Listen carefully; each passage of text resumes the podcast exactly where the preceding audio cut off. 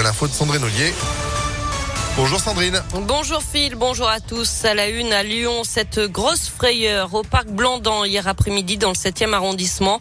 Une maman a appelé la police après avoir perdu de vue son petit garçon de 6 ans atteint de trisomie 21.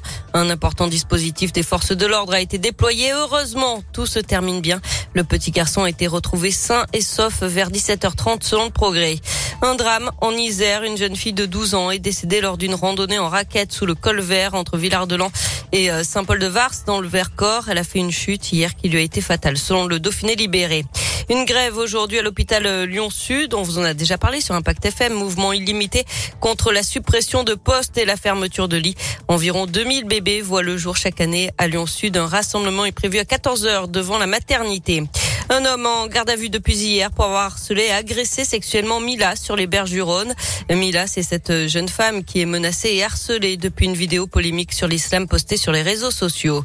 Et puis l'agresseur présumé du maire de Grigny, jugé aujourd'hui, il l'avait frappé, insulté et menacé avec un couteau sur la place du marché. Samedi, des dizaines de maires, parlementaires et conseillers municipaux de l'agglomération lyonnaise sont allés à la mairie de Grigny pour dénoncer les agressions de plus en plus nombreuses commises contre les élus.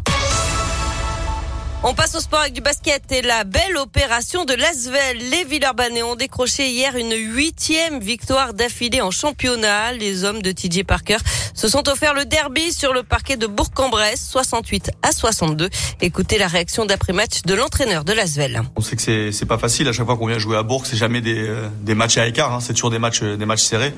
Et encore une fois, bah, on s'est bien appuyé sur notre défense. On a, on a vraiment eu qu'une journée pour préparer.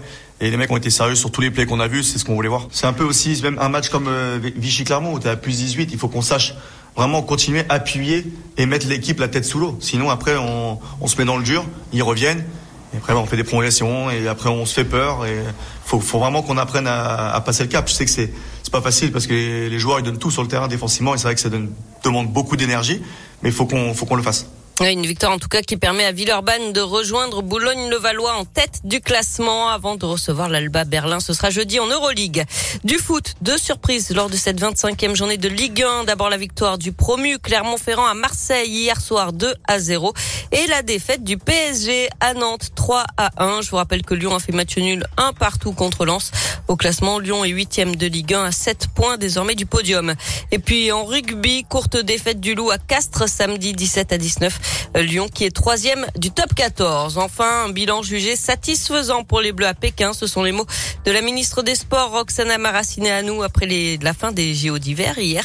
14 médailles au total pour l'équipe de France. C'est une de moins que l'objectif fixé. Et on retiendra bien sûr la médaille d'argent de la lyonnaise Chloé Trespuch en snowboard. Mais évidemment, bien sûr. Bravo à, tous nos champions. Et puis rendez-vous en 2024 maintenant chez nous pour les JO. Évidemment, c'est pas tous les ans qu'on accueille les Jeux Olympiques. Ce sera vite là. Sandrine, vous, vous êtes de retour à 8h. À tout à l'heure. Allez, à tout à l'heure, 7h33 quasiment, c'est la météo. Météolion.net